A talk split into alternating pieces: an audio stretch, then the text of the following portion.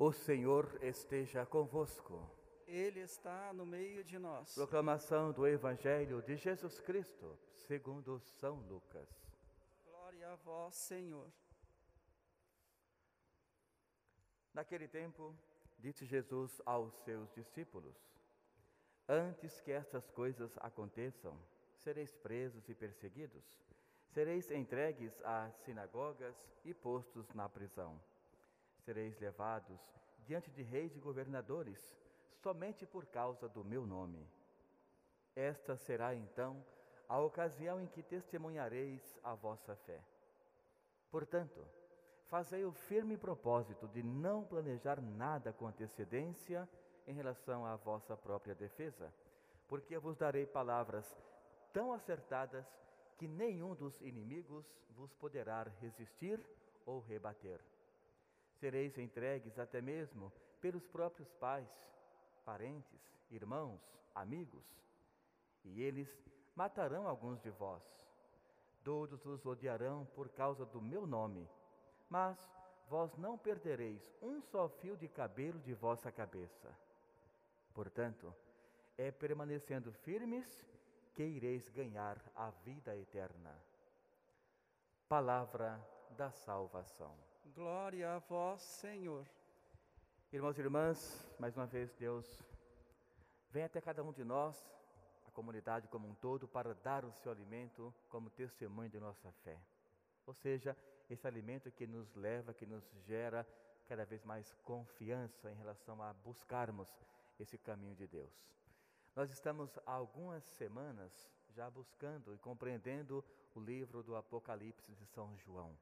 Né, quem recorda, quando começou há vários dias, nós estamos vendo que esse cordeiro veio mostrar realmente o que significa tantos gestos, tantos números, tantos símbolos, até então desconhecidos para as pessoas. Então o cordeiro mostrou o livro, mostrou as quatro figuras, os quatro evangelistas, o livro, a palavra sagrada e tudo o que contém essa palavra em relação à nossa fé.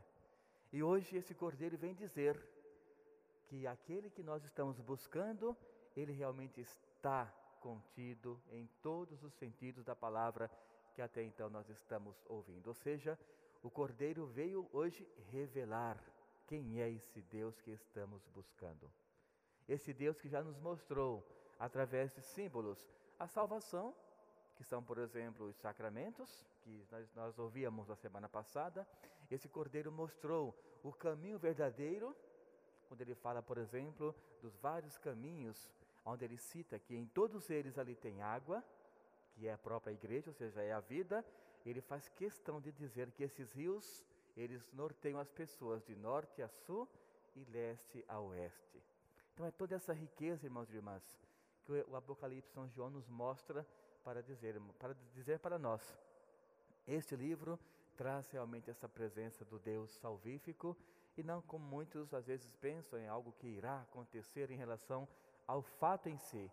Mas não, são fatos que já aconteceram, são fatos que já amedrontaram muito a comunidade, mas que agora vem apenas revelar este amor de Deus quando diz: Estarei convosco todos os tempos, aliás, todos os dias, até a consumação dos tempos, né, que é o finalzinho do Evangelho de São Mateus.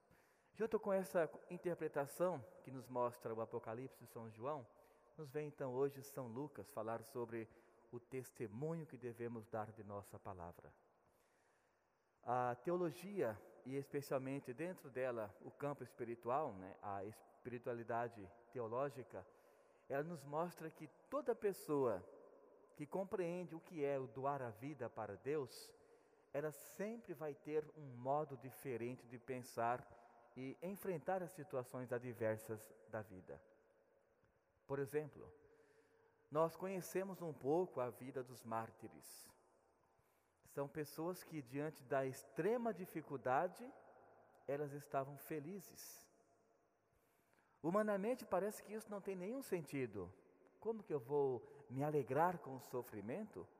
Ou como que eu vou estar indo em um caminho tortuoso e sabendo que mais à frente será pior, mas mesmo assim eu louvo, eu dou graças a Deus. Então a mente de quem compreende o que é a vida eterna, os mártires em especial, eles sabem que os sofrimentos desse mundo não impedem a felicidade deles de conquistarem o que sempre buscaram. Esse caminho humano, por mais sofrimento que tenha, é uma mera e pequena passagem. E por que dessa alegria? Porque eles sabem que irão se libertar desse poderio humano que muitas vezes traz e causa somente o sofrimento e vão para a eternidade. Esta é a compreensão para que nós não sofremos, como muitas vezes pensam, ao medo da morte ou algo parecido. Portanto, irmãos e irmãs, essa perseguição que nos falou hoje o Evangelho de São Mateus, perdão, de São Lucas, é para nos dizer que a nossa confiança em Deus deve ser inabalável. Padre, nós somos humanos, é verdade, nós somos, e passamos por esses momentos difíceis, mas a questão, irmãos e irmãs, é a compreensão do que é a vida. Porque muitos depositam toda a confiança somente nesta vida, e não é verdade. O Evangelho nunca ensinou isso e nunca vai ensinar, porque a vida verdadeira é após a nossa morte terrena. Porque pela morte de Jesus, ele conseguiu esse grande mérito para toda a humanidade. Portanto, esta passagem, que é muito curta, por mais que alguém dure 100 anos, é muito, mas muito curta mesmo, é apenas um grande presente que Deus nos dá para que todos possam viver a paz, a alegria, as conquistas na realidade humana, mas algo bilhões e bilhões de vezes melhor do que isso que temos agora nos espera. E é esta a compreensão então dos mártires. A alegria de dizerem: não, vou morrer hoje, vão me matar hoje ou amanhã. Eu, na, no tempo de Jesus, né, vão colocar para ser comida de leão, mas tranquilo, essa vida é muito passageira e algo melhor me espera. Então, essa compreensão por mais difícil que ela seja no campo humano, vamos trabalhar o espiritual. Que a gente alcance essa compreensão, a gente consegue se libertar de muitas coisas, muitas amarras que nós mesmos criamos nessa dimensão humana. E o testemunho, Jesus fala: não vos preocupeis. Aqui ele deixa claro para nós a presença e a atuação do Espírito Santo Paráclito, ou seja, o defensor. Que ele diz também que é um advogado, ou seja, aquele que vai para nos defender. Ele fala: Não vos preocupeis com a vossa defesa, porque eu vos darei palavras tão acertadas que nenhum dos vossos inimigos poderão vos rebater novamente. Então, irmãos e irmãs, é essa confiança que precisamos treinar no nosso dia a dia. Existe sim a dificuldade de colocarmos isso em prática? Existe, porque nós somos pessoas e o medo ronda sobre cada um de nós. Mas o medo nunca pode superar a graça de Deus que habita em todos nós. Porque o medo ele vai gerar a desconfiança. E a leitura de hoje pede confiança.